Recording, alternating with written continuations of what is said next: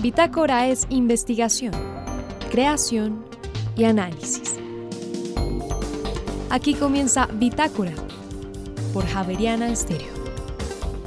Muy buenas noches y bienvenidos a este miércoles de Bitácora. En esta emisión presentamos en el libro La piel del conflicto, una dermatóloga acompañada de un psiquiatra y una psicóloga muestran cómo la piel refleja el dolor del conflicto armado que ha vivido Colombia por más de 50 años. Esta noche conversaremos con una de sus autoras y más adelante con una canción de creación colectiva liderada por la cantante y compositora Natalia Bedoya, las aldeas infantiles SOS buscan crear conciencia sobre la niñez colombiana. Esta misión ampliaremos los detalles y finalmente una historia atravesada por la muerte, el amor, la venganza y confusión en medio de una tragedia. Se trata de Hamlet, el príncipe de Dinamarca. El clásico de Shakespeare llega al Teatro Libre de Bogotá desde este viernes. María Fernanda Gutiérrez, José Vicente Arismendi, Laura del Soldaza, Juliana Sánchez y quien les habla Juan Sebastián Ortiz, estaremos con ustedes durante esta hora de Bitácora. Bienvenidos. ¿Cuáles son las historias que cuenta la piel en las personas en regiones que sufren el conflicto armado? Esa es la pregunta de investigación que da origen eh, y como producto final al libro La piel del conflicto. Esta noche estamos con la doctora Isabel Cuellar. Ella es dermatóloga y la Universidad Javeriana en todo su compromiso con el país eh, dedica, se dedica desde las facultades a trabajar y apoyar los procesos de eh, posconflicto. Doctora Isabel, bienvenida a Bitácora, felicitaciones, es un libro muy, muy hermoso, La piel del conflicto. Gracias María Fernanda por invitarnos a, a compartir un poco el por qué salió este libro, como tú lo estabas manifestando. Es un libro hermoso, Realmente además es un, libro, sentido, es un libro que le mueve a uno las, emociones. y con toda la razón. Quiero que usted me cuente de dónde el, proyecto, porque es un proyecto javeriano, es un proyecto de apoyo al posconflicto. ¿Y qué hace una dermatóloga ahí? gracias, gracias María Fernanda. Eh, sí, es un proyecto que hace parte de los proyectos institucionales que se conocen como la, unas PPUs. Em, en estos proyectos, puntualmente la PPU a la que pertenece nuestro proyecto es la PPU Comunicarnos sin Daño, en la cual hacen parte varias facultades, dentro de esas medicina y comunicación social, que básicamente es quien lidera esta PPU. Em, este proyecto nace hacia el 2017, después de la firma de los acuerdos de paz. Como tú lo mencionabas, la universidad en su compromiso de ver cómo apoyamos eh, el posconflicto. Eh, un grupo de profesores de algunas facultades eh, viajamos a algunos territorios dentro de estos Vista Hermosa. Eh, la invitación al interior de la Facultad de Medicina se hizo con a varios profesores y yo quise, asistí y estuve en el territorio desde el punto de vista médico y como dermatóloga pues haciendo de alguna manera visitas médicas puntualmente en mi especialidad, revisando la piel de personas del área que estuvo bajo conflicto, tanto población civil, en el hospital y en, áreas de espacios territoriales que había en ese momento.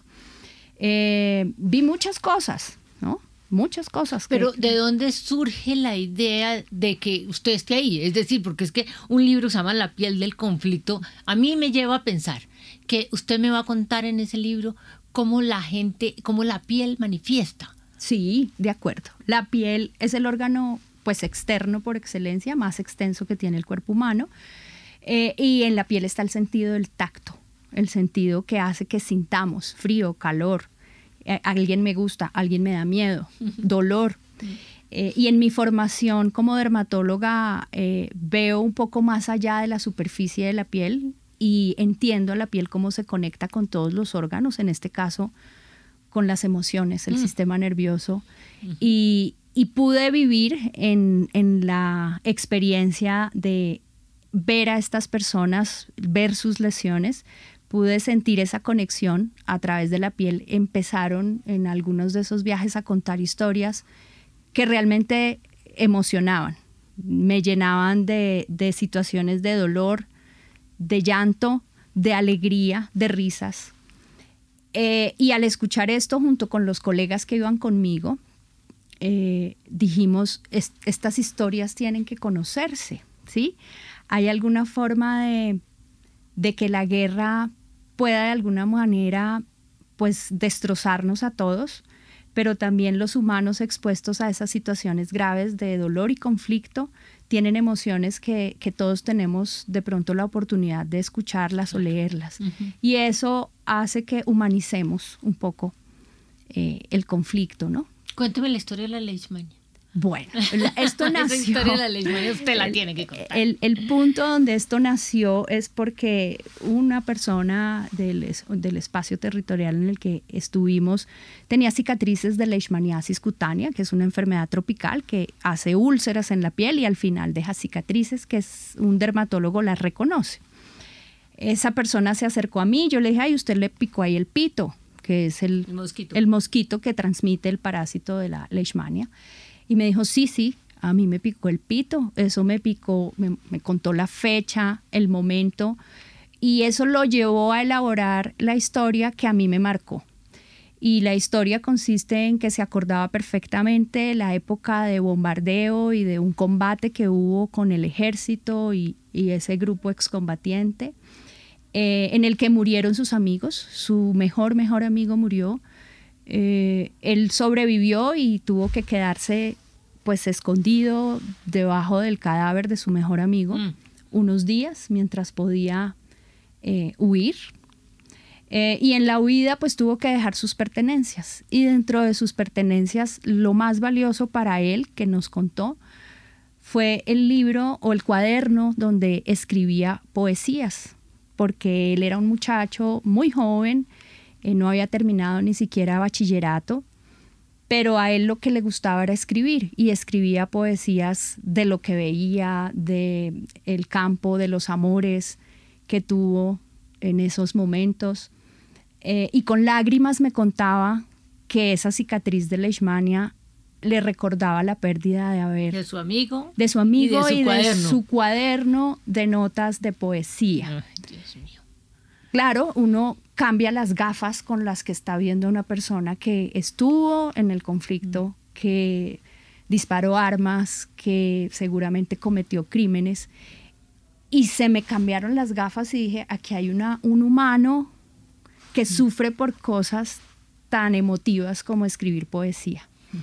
Entonces yo dije, wow, y este discurso, esta historia, esta narrativa se dio a partir de mi órgano de estudio que es la piel. Entonces dije, wow, piel y cerebro están conectados. Eh, pues iba con, el doctor Carlos Gómez, psiquiatra, eh, la doctora Diana Matallana, neuropsicóloga, y al llegar a Bogotá dijimos, no, hay que escribir un proyecto de investigación en donde podamos responder a la pregunta que tú hiciste, ¿qué historias cuenta eh, la piel de las personas que estuvieron expuestas al conflicto armado en esa región puntual que es Vista Hermosa Meta. ¿Y qué más historias cuenta la piel?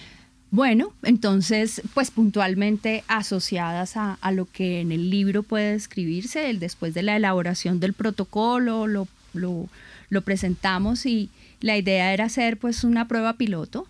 Hicimos varios viajes a Vista Hermosa y pudimos entrevistar personas de población civil y del espacio territorial que tuvieron de alguna manera contacto con la guerra. Eh, ya sea porque estaban dentro del grupo armado como combatientes o porque eran personas del pueblo, del campo, que quedaron atrapados en, esos momentos difíciles, madres, hijos, eh, trabajadores. Eh, logramos entrevistar 19 personas, de esas 19 personas, 17 fueron hombres y solo dos mujeres. ¿Por qué tan poquitas?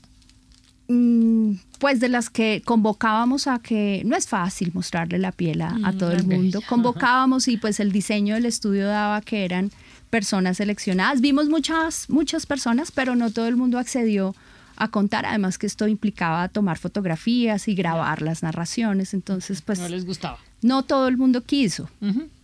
Pero de estas 19 personas logramos pues seleccionar eh, y el libro nos cuenta en cuatro capítulos historias como la piel y el estrés, la piel y el sol, la piel y las enfermedades tropicales. Eh, tropicales, sí señora. Y la piel y cicatrices. Y la piel y cicatrices. Entonces, bajo esos cuatro capítulos están historias que nombramos, si uno revisa los capítulos, nombramos con, con títulos que atrapen al que quiera leer, ¿no? Hay una del el amuleto y la bala que me rozó, que es la historia de un excombatiente que eh, el disparo generó una cicatriz eh, muy importante que lo marcó y él logró sacarse la bala y es su amuleto de la buena suerte. Carga la bala como amuleto. Sí, la carga y, está. Eh, la, por ejemplo, la historia de, la, de una mujer que es población civil y su hijo pues desapareció. Eh, su teoría es que seguramente se fue con la guerrilla o se lo llevó la guerrilla y, y tiene manchas, manchas de sol, pero ella asocia sus manchas de sol a los años que lleva buscando a su hijo a través de caminos, a través de montañas, eh, en esa zona del país, bajo el sol. eh, Oigan, usted iba con el doctor Carlos, eh, que, es, que es psiquiatra. Me imagino que ayuda a todos, porque estas historias nomás aquí contadas ya me, me tienen el corazón espichado. Por supuesto, porque eh, como fue un proyecto de investigación, tenía toda una metodología en la que el examen físico de piel lo hacíamos. Eh, dos dermatólogas y las entrevistas y la guía de las entrevistas tenía pues un libreto y una forma especial. Entonces en esa participaron los psiquiatras, eh, la doctora Diana Matallana como neuropsicóloga y con la sensibilidad impresionante que tiene sobre la cognición social.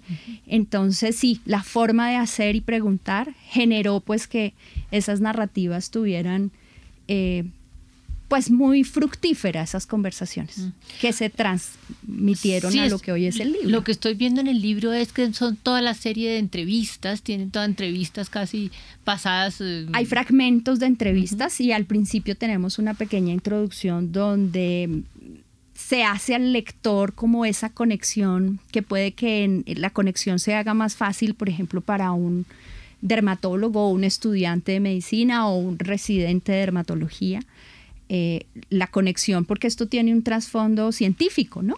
Claro. No, yo le entiendo eh, toda la fuerza que usted le está dando a la parte científica, pero me parece que lograr asociar la patología eh, en la piel con el conflicto ya es un arte y además después meterle la parte científica ya es otro que me parece bien interesante. Pero la conclusión de este libro es cuál? Bueno, la conclusión es digamos que el libro tiene dos objetivos importantes. El más importante era eh, sensibilizar un poco, humanizar un poco y hacer esa conexión eh, de que la guerra va más allá de, muertos y heridas. Eh, y que las personas que estuvieron ahí de pronto tienen otra cara con la que es posible que tengamos que interpretarlas. Identificar. Identificar en las emociones. Eh, y tiene como esa base de conexión de el cuerpo humano no se debe desagregar, ¿no? La, piel conectada con el sistema nervioso central. Eh, como yo tengo de pronto una genética para hacer un vitiligo, vitiligo es una mancha. la, pérdida de la pigmentación de la piel y hacer esas manchas blancas. Y hay teorías científicas que identifican que dentro de las causas del vitiligo está el estrés y el trauma. Y la historia de la persona que narra la historia del vitiligo en piel y estrés o sea, es, es como un resumen de la vida real de los tratados que hay de vitiligo en la ciencia.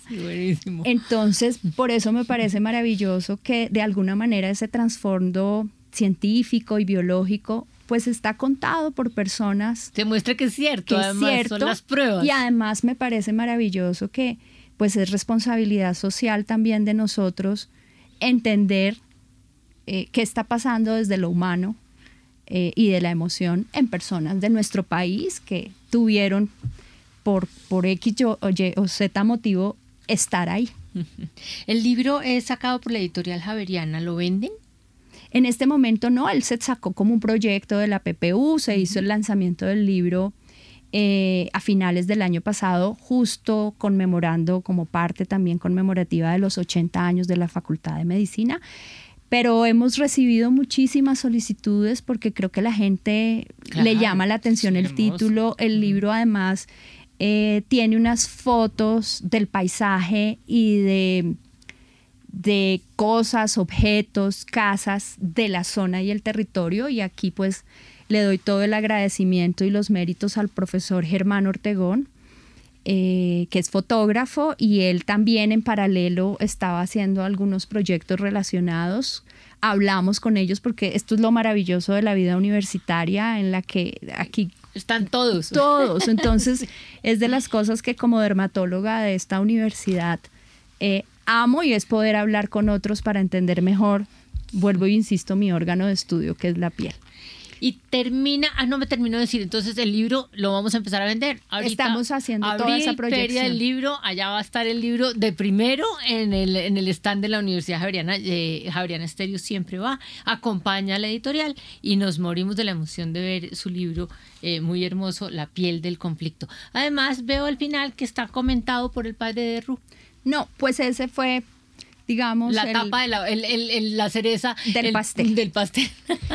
porque eh, digamos que este proyecto y este libro, como lo veníamos trabajando, fueron dos, tres años viajando, haciendo, escuchando, elaborando, conectándonos con otros. Y pues en paralelo iba todo este posconflicto, Comisión de la Verdad. Todo coincidió y todo fue maravilloso porque dijimos, el prólogo lo tiene que escribir alguien que sea wow. la cereza del pastel.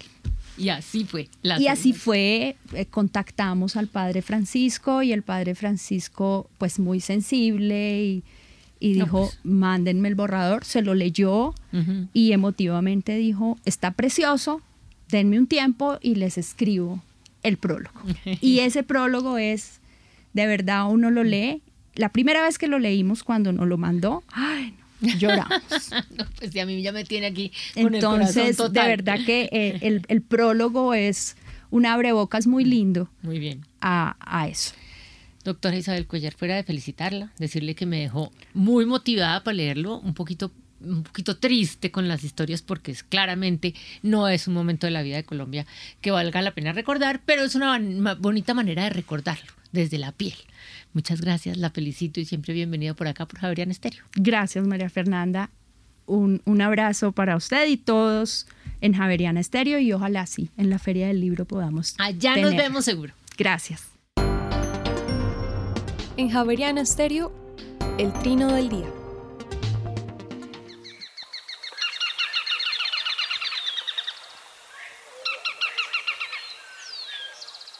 Estamos oyendo al rastrojero o chamisero pizarra, en una grabación captada en Valle del Cauca. Este pajarito, que mide unos 15 centímetros, se alimenta de insectos y arañas y le encanta vivir entre los rastrojos.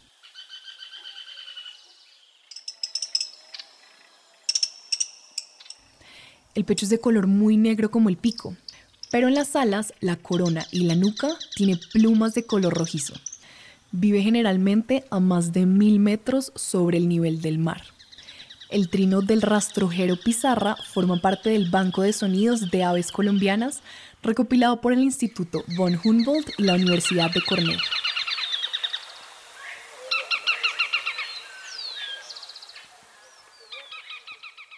Javeriana Estéreo, sin fronteras.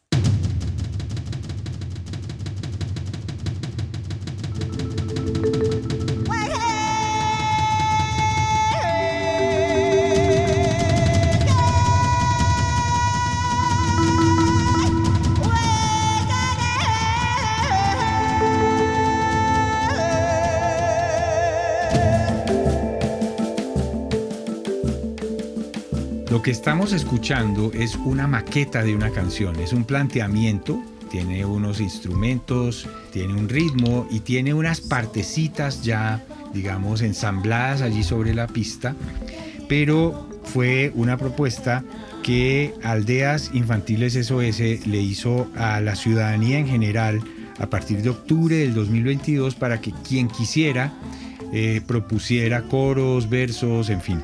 Vamos a ver este proyecto que forma parte de una iniciativa que se llama Mil Ideas por la Niñez, a dónde fue aterrizar porque ya el proceso se cerró y esta noche vamos a oír en Bitácora a dónde llegó esta propuesta.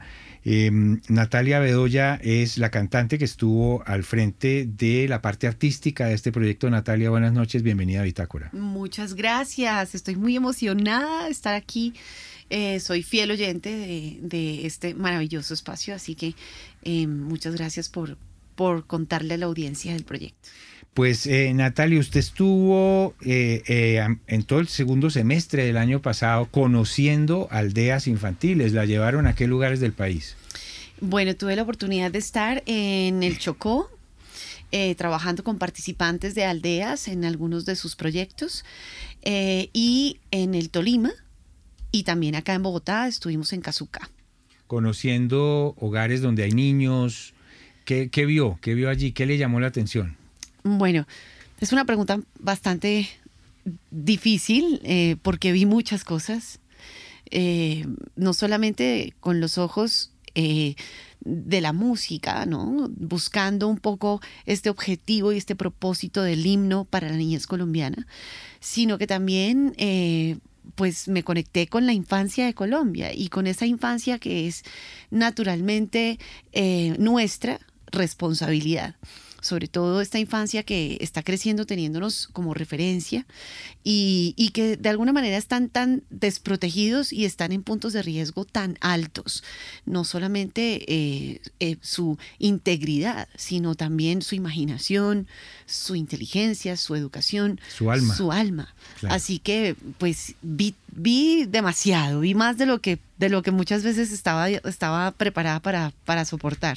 Este es un proyecto en el que intervienen muchas personas, pero uno de los motores es Mónica Osorio, que es la coordinadora nacional de comunicaciones externas de Aldeas Infantiles SOS. Mónica, bienvenida a estos micrófonos de nuevo después de muchos años. Sí, José Vicente, me emociona mucho ahora del otro lado, siendo eh, fuente de información, brindando Em, datos y bueno, contándole a la gente lo que estamos haciendo desde otro lugar, pero muy feliz de estar aquí en los micrófonos de Javerian Estéreo. Mónica, hace 72 años nació Aldeas Infantiles SOS. Sí, nace en el contexto de la posguerra José Vicente, es una organización que em, en ese momento en el que muchos niños y niñas habían perdido a sus padres por causa de la guerra, nace una idea. Y la idea es Em, brindarles a esos niños y a, esas niñas una oportunidad de crear vínculos, vínculos afectivos con personas que no eran en su momento sus padres, sus madres, pero que les iba a permitir crecer en, contextos y en entornos eh, de amor, respeto y seguridad. Y esa idea se ha multiplicado por el mundo. estamos presentes en más de 136 países. Eh, con ese propósito, que ningún niño o niña nazca para crecer solo, que todos los niños eh, puedan llegar a ser la mejor versión de sí mismos, eh, porque cuentan con esos vínculos afectivos que son fundamentales para la vida eh, y para, para la vida adulta, además. Entonces, eh, ya en Colombia llevamos 50 años trabajando, más de 50 años trabajando, con presencia estable en, en, más de nueve departamentos, con proyectos en, en 20 departamentos, porque estamos en situaciones de emergencia em, en acciones preventivas, haciendo fortalecimiento familiar, acompañando a las familias en situaciones y en contextos eh, de mucha vulnerabilidad para fortalecer sus, digamos, sus herramientas y sus capacidades de cuidado mm, para fortalecer esos vínculos que se necesitan para que el niño y la niña crezcan en entornos protectores, pero también em, ya cuando los niños y las niñas han sido separados de sus familias por distintas circunstancias, em, en Colombia una de las circunstancias también es la guerra, ¿no? Entonces, en esos casos también estamos allí, acompañando a esos niños y a esas niñas y multiplicando la idea de Herman Meiner, quien fue el fundador de la organización. Natalia Bedoya es una cantante de trayectoria, ha incursionado en distintos géneros. Y entonces un día la llaman y le dicen, oiga, ¿usted se le mide a esto? ¿Cómo fue esa situación? Sí, fue exactamente así, realmente. Fue, em, fue una invitación que me llegó desde el Departamento de Comunicaciones de Aldeas, eh, directamente con Mónica. Y la invitación fue a em, subirnos a la aventura de perseguir el himno de la niñez de Colombia. Una creación colectiva, no le dijeron usted tiene que componer una canción, sino que usted tiene que como inducir a que la gente participe, ¿es así? Sí, eh, el concepto de la campaña Mil Ideas por la Niñez ya tenía muy claro que quería que la ciudadanía participara de esta creación. No solamente para la creación como tal, sino también para que conozca mil ideas por la niñez, que no termina con la canción, empieza con la canción, pero realmente es mucho más amplia. Es un espacio para que la gente envíe sus proyectos y sus ideas para que entre todos podamos lograr hacer de Colombia un mejor país para los niños y las niñas. Entonces, de ese modo, pues la canción es parte de esa, de esa iniciativa. Sin embargo, la invitación sí era contundentemente una responsabilidad como compositora y como productora musical para darle vida y forma a este himno. Entonces usted creó una maqueta, eso se publicó en internet y había un formato que le permitía a la gente sugerir, yo propongo este verso, yo propongo este coro, ¿sí? Sí. Eh, ¿Y llegó mucho, llegaron muchas ideas? Planteamos la canción ya, digamos, completa, eh, una primera idea de cómo iba a ser en su estructura y en su concepto musical diverso, porque tiene eh, la mezcla de muchos ritmos y eso también es una de las, digamos, de las particularidades que tiene la canción. Y es que, mm, pues, por suerte, esta vez tuve la libertad de, decidir sobre la, creación y, y me metí con una cantidad de riesgos musicales para los cuales vengo preparándome hace una cantidad de tiempo con investigaciones de la música colombiana mezclada con música del mundo. Y, y, era una oportunidad perfecta para que estas nuevas generaciones sientan esa pertenencia también con sus ritmos, ¿no? Con su cultura musical, que sepan que también les pertenece el currulao, que les pertenece la salsa choque, que les pertenece la champeta, pero que también existe el rock and roll, el soul, el blues, el jazz, y que dentro de esa mezcla podemos tener una, em, una variedad muy linda de una nueva humanidad. Entonces, eh, eh, básicamente eso fue como una semillita para crear la canción. La canción completa dura cuatro minutos, ya estamos oyendo aquí debajo un, eh, el comienzo escuchemos un, un fragmento y ahorita les decimos dónde la pueden escuchar completa.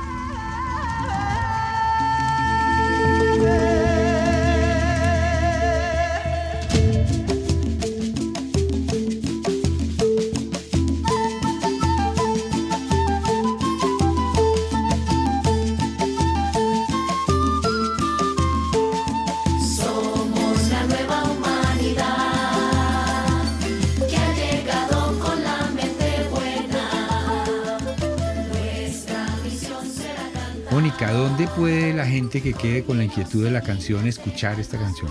Bueno, pues la canción ya es además un, un producto audiovisual en el que se puede vivir un poco la experiencia de creación que hubo para, para esta pieza, ¿no? Entonces ya está en el canal de YouTube de Aldeas Infantiles SOS y allí la pueden escuchar, pueden ver el video y pueden ver apartes de esa experiencia que Natalia comentaba ahorita de cercanía con las familias, con los participantes, con los niños y niñas de los distintos territorios. Entonces, es una también oportunidad para que conozcan de eh, el trabajo que hace la organización. Entonces, en YouTube pueden entrar, buscar Aldeas Infantiles, Aldeas Colombia, y allí nos van a, poder escuchar. Mónica, ¿cómo es una aldea infantil?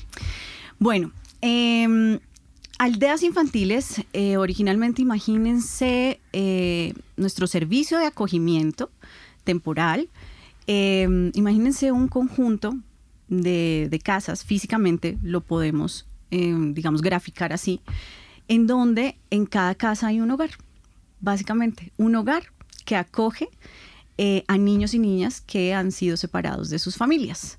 En estos hogares hay referentes afectivos, personas que eh, con una vocación de servicio y con una vocación de cuidado eh, brindan ese amor, porque es como el, para nosotros lo fundamental, al niño y a la niña que llega de distintas circunstancias, de distintos contextos, em, con unas diversidades también étnicas, culturales. Y están allí y muchos de estos niños em, llegan a los seis años y se van siendo profesionales a los 24 o 25, digamos, depende de sus procesos. Algunos de estos cuidadores no tenían hijos, ¿es así? Algunos, pero, no es un requisito. No, algunos ellos tienen sus familias y, digamos, es una familia extendida con la, la, familia, digamos, porque nosotros de hecho nos llamamos la familia más grande del mundo, porque además de la familia del referente, pues está la familia de nuestra familia SOS. Así es. Pero también hay otra parte muy linda que son las familias sustitutas. Y eso es una de las cosas que a mí más me conmovió. Y es que hay familias que acogen al, al niño o niña que va a estar cuidado por procesos y monitoreado por aldeas. Eh, y, y, bueno, tú puedes, tú tienes tu esposa, tus hijos y de repente recibes en tu hogar un niño o una niña que es parte de uno de los proyectos de aldeas para que sea parte de la familia.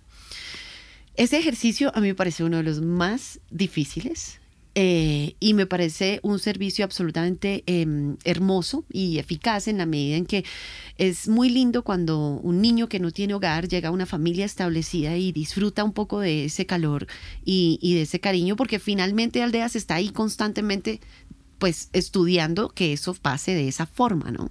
Claro. Esos proyectos acogen a muchos niños y hay un caso que me conmueve aún más y es eh, las y son las familias que acogen a niños con discapacidades.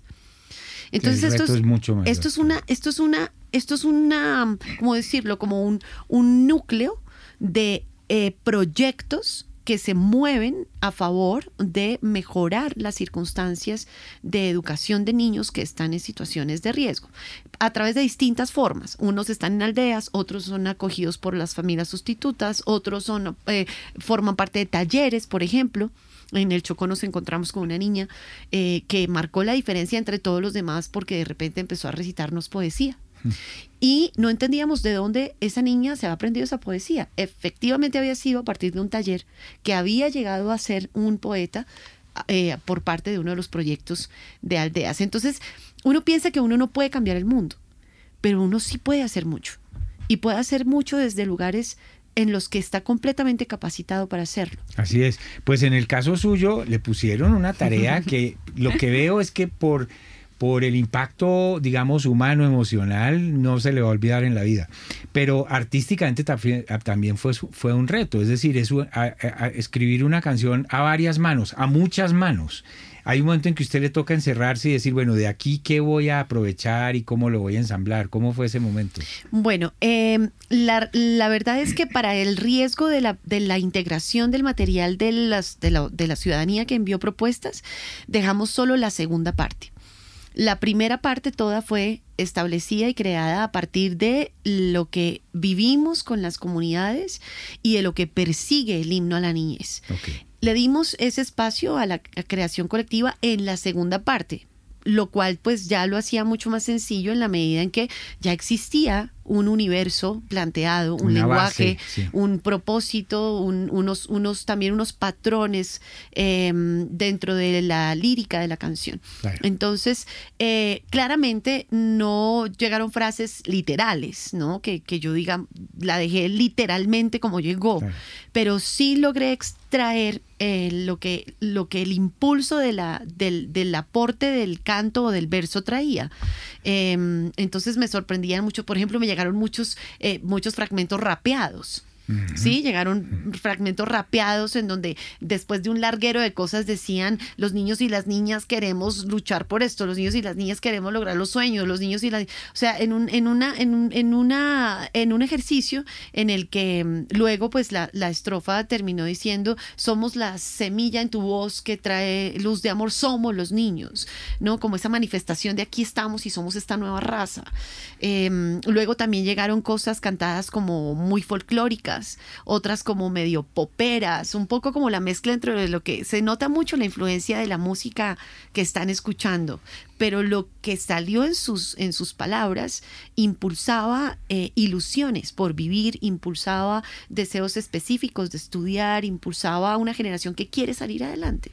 O sea, su tarea fue reinterpretar esto para poderlo, eh, porque si no eso queda medio caótico. Uh -huh. Había que darle cierta armonía y cierta, cierta orden, digamos. No, pues claro, un, un orden bastante, eh, eh, digamos, eh, concreto y específico a partir claro. de también de la misma narrativa de la canción, porque es que esta de todas maneras no deja de ser una canción, llamémoslo así, es, es un himno a la niñez, ¿no?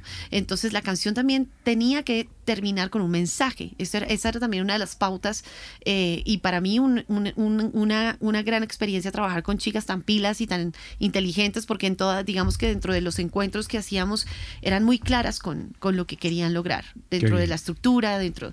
Y, y parte de lo, de lo, importante era el mensaje del final, o sea, el último precoro con el que ya nos vamos al final de la canción tenía que llevar el mensaje. El mensaje de la promesa de la organización. Y no fue difícil, no fue difícil, fue muy natural y muy genuino a partir de toda la narrativa coherente y, de alguna manera también eh, rítmica y, y, musical que traía la misma, la misma experiencia. Porque es, que, es que la música no solamente sucede en la rima o en el sonido, sí, la música también sucede dentro de ese impulso espiritual eh, que aparece y se vuelve una palabra o se vuelve una frase. Así es. Y, a veces incluso la pausa o el silencio también son elocuentes. Claro. Bueno, pues eh, no sé, creo que podemos redondear aquí alguna otra cosa que quieras decir, Mónica. No, yo solamente quisiera em, sumarme un poco a, ese llamado que hace Natalia y es que eh, esta iniciativa, Milidas por la Niñez, no termina con la canción, sino inicia, inicia un proceso en el que buscamos que esto realmente se convierta en un himno.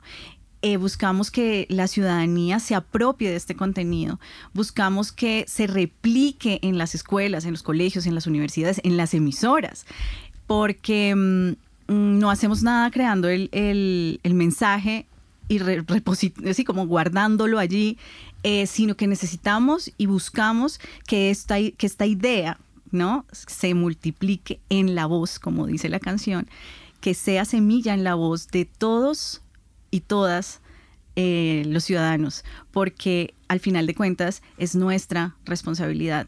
Eh, tenemos una responsabilidad de hacer de Colombia todos juntos un mejor país para los niños y las niñas. Y Mil Ideas por la Niñez es eso justamente, es una iniciativa que hoy interpela al sector de la música, a los creadores eh, de la música, a las emisoras que, tienen, digamos, dentro de su contenido ese, ese, contenido musical. Em, a los productores, pero mañana seguramente vamos a interpelar a otro sector que en su naturaleza no tiene en, en el centro al niño y a la niña, pero que debe hacerse la pregunta de cómo hacer lo que hace mejor pensando en los niños y las niñas. Así es. ¿Mm? Pues eh, eh, a la cantante Natalia Bedoya y a la periodista Mónica Osorio, muchas gracias por acompañarnos esta noche en Bitácora. Vamos a escuchar un fragmento de esa segunda parte que es eh, donde está el aporte más específico de, todas las personas que se animaron. Bienvenida siempre a Bitácora. Muchas, gracias, José Vicente. Thank you.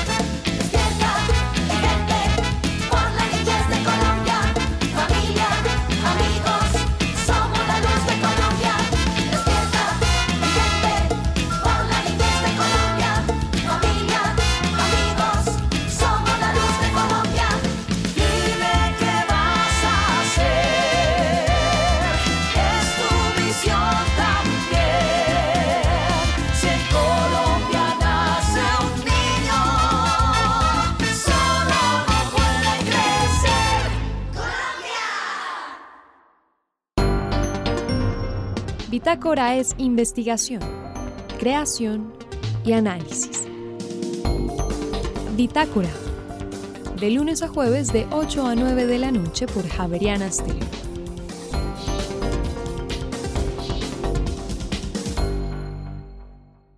Este viernes podremos disfrutar en el Teatro Libre de Bogotá del estreno de una historia que qué bueno que regrese a las tablas y qué bueno que esté constantemente en los escenarios. Se trata de Hamlet, el príncipe de Dinamarca. Es por eso que esta noche hemos querido invitar a Bitácora, al director artístico del Teatro Libre de Bogotá y además protagonista de esta obra, Diego Barragán. Diego, muy buenas noches y bienvenido a esta emisión de Bitácora. Buenas noches, eh, de verdad es un gusto estar aquí con toda la audiencia Bitácora para contarles esta, esta, esta gran noticia que queremos darles desde el Teatro Libre. Óigame, pero antes de hablar acerca de esta obra, Diego, eh, hay una muy buena noticia también y se trata del cumpleaños del Teatro Libre que en este 2023 ya llega a medio siglo, 50 años. Sí, eh, estamos en una celebración, estamos en una gran celebración. Eh, estamos comenzando el año desde el mes de enero para celebrar este, eh, esta fecha muy importante para nosotros que, que marca ese comienzo, pero ya desde 1973, cuando un grupo de alumnos de la Universidad de los Andes, bajo la dirección de Ricardo Camacho, quiso soñar con hacer teatro en Colombia. Y pues bueno, ese es un sueño que se ha mantenido de manera épica los últimos 50 años. Eso, obviamente, eh, hay que celebrarlo y, nosotros queremos celebrarlo como debe ser, con el público, yendo a distintas salas, eh, haciendo teatro y arrancamos y queríamos arrancar con uno de los clásicos más importantes del teatro Em, de la historia del teatro casi, que es este clásico de William Shakespeare. Oígame, un clásico del siglo XVII eh, que narra una historia que se eh, tiende a ser incluso hasta confusa porque tiene muchos elementos, tiene eh, muerte, tiene venganza, también tiene amor, tiene muchos elementos que componen un Hamlet, el príncipe de Dinamarca, bastante, bastante complejo y es una historia que se puede decir que casi siempre está arriba. Sí, digamos que Shakespeare en su, en su, en su deseo por tener eh, al, público de su momento pegado, digamos, al, a los escenarios, a, su teatro, a su quehacer, eh, crea una historia que es bastante atractiva. ¿no? Además, hay que pensar siempre que en, esta, en este tipo de teatro, en este teatro isabelino, donde, donde el teatro era como la televisión en ese momento, pues hombre, eh, la gente acudía en masa a ver las obras y lo que quería era ver grandes espectáculos que tuvieran un poco de todo, ¿no? Que lo que tú dices, ¿no? Que hubiera amor, que hubiera peleas, que hubiera combate, que hubiera muerte, que hubiera sangre, que hubiera de todo un poco, ¿no? Entonces, claro, eso atravesado además por la idea de Shakespeare de trabajar con la, con la palabra, ¿no? Entonces, eh, no es un secreto para muchos que la palabra es lo clave dentro de las obras de este autor que eh, busca no solamente dentro de la poesía, sino dentro de lo asertivo, del discurso, dar a entender una cantidad de conceptos que pues para muchos eh, estarían un poco eh, como complejos de entender, en otras palabras.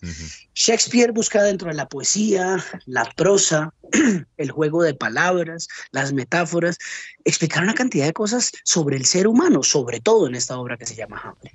Entonces, claro, en esta obra hay de todo. Hay un protagonista que está buscando vengar la muerte de su padre. Ya con eso, con esa premisa nomás, estamos empezando pues eh, con el pie derecho dentro de una historia que puede interesarle mucho al público. No, y además también quién lo asesinó y cómo resulta, en fin, es una historia muy compleja, pero me llama mucho la atención lo que usted señala eh, en relación con el uso del lenguaje, con el uso de la palabra, porque aquí se hace presente quizá uno de los monólogos más famosos em, de la historia del teatro y es el ser o no que en esta ocasión está a su cargo.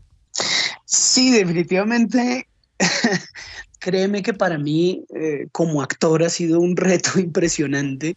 Tú sabes que Hamlet ha habido un montón eh, eh, de representaciones en el mundo, eso ha sido traducido a todos los idiomas.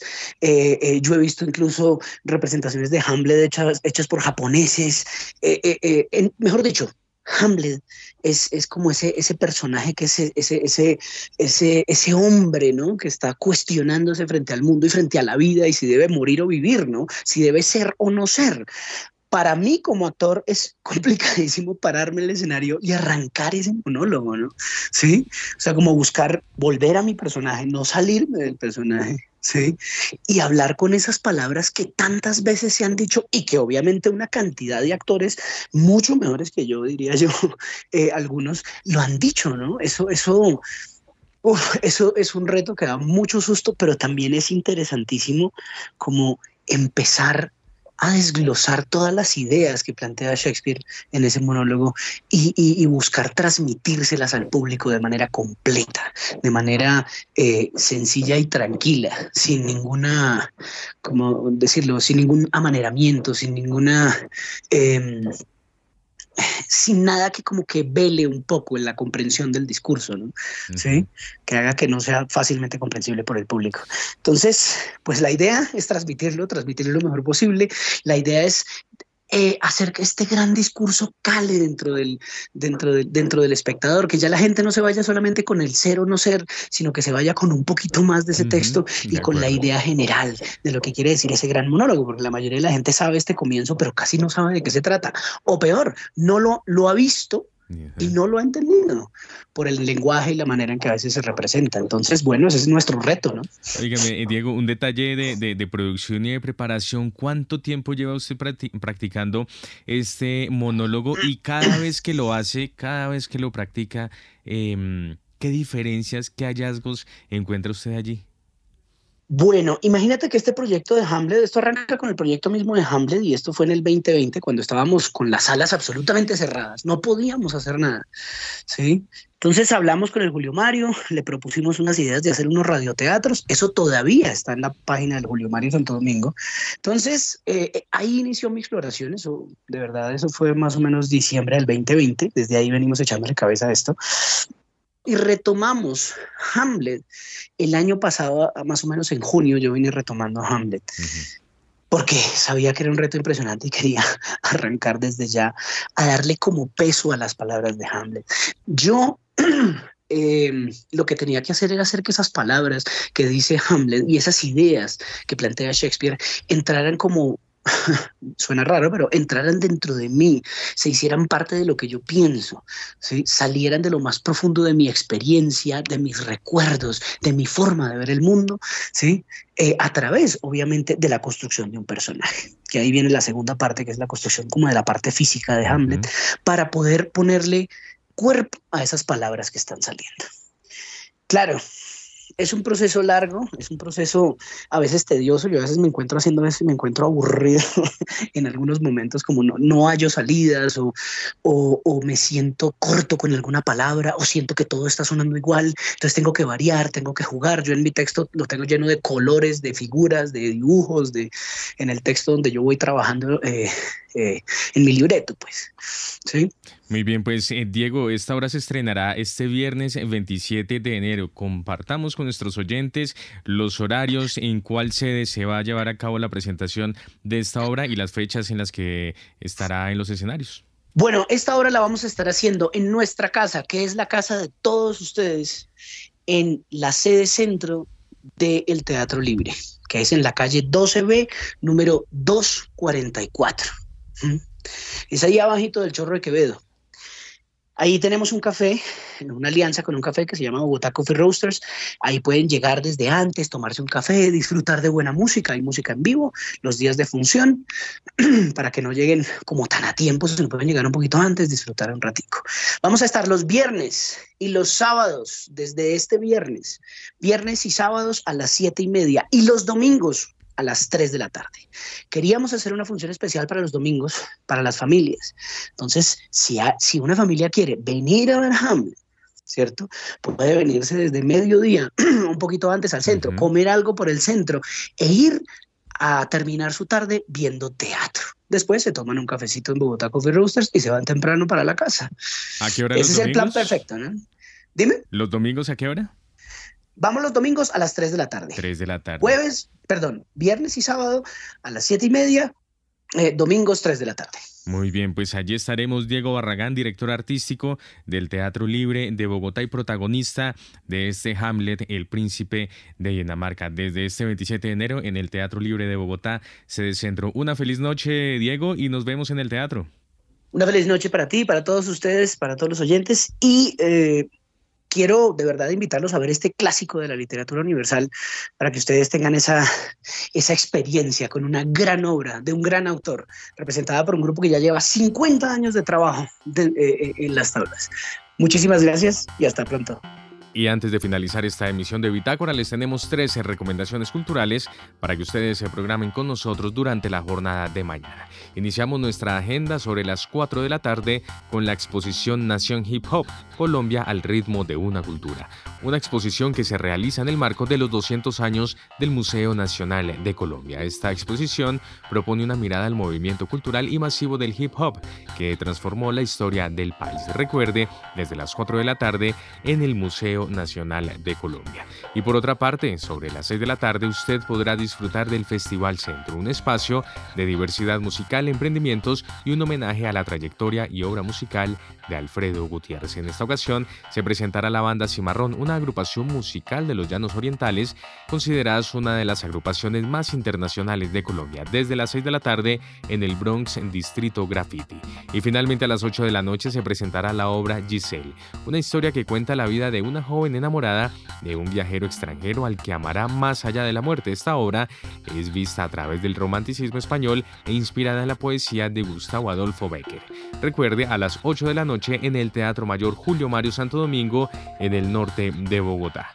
Y así llegamos entonces al final de esta emisión de Bitácora. ustedes muchas gracias por haber estado con nosotros. Los invitamos a que continúen en Javerian Estéreo. En segundos llega una nueva entrega de la serie radial 50 vidas y a continuación Miguel Antonio Cruz y Jazz Vanguardia. Que tengan todos ustedes una feliz noche de miércoles.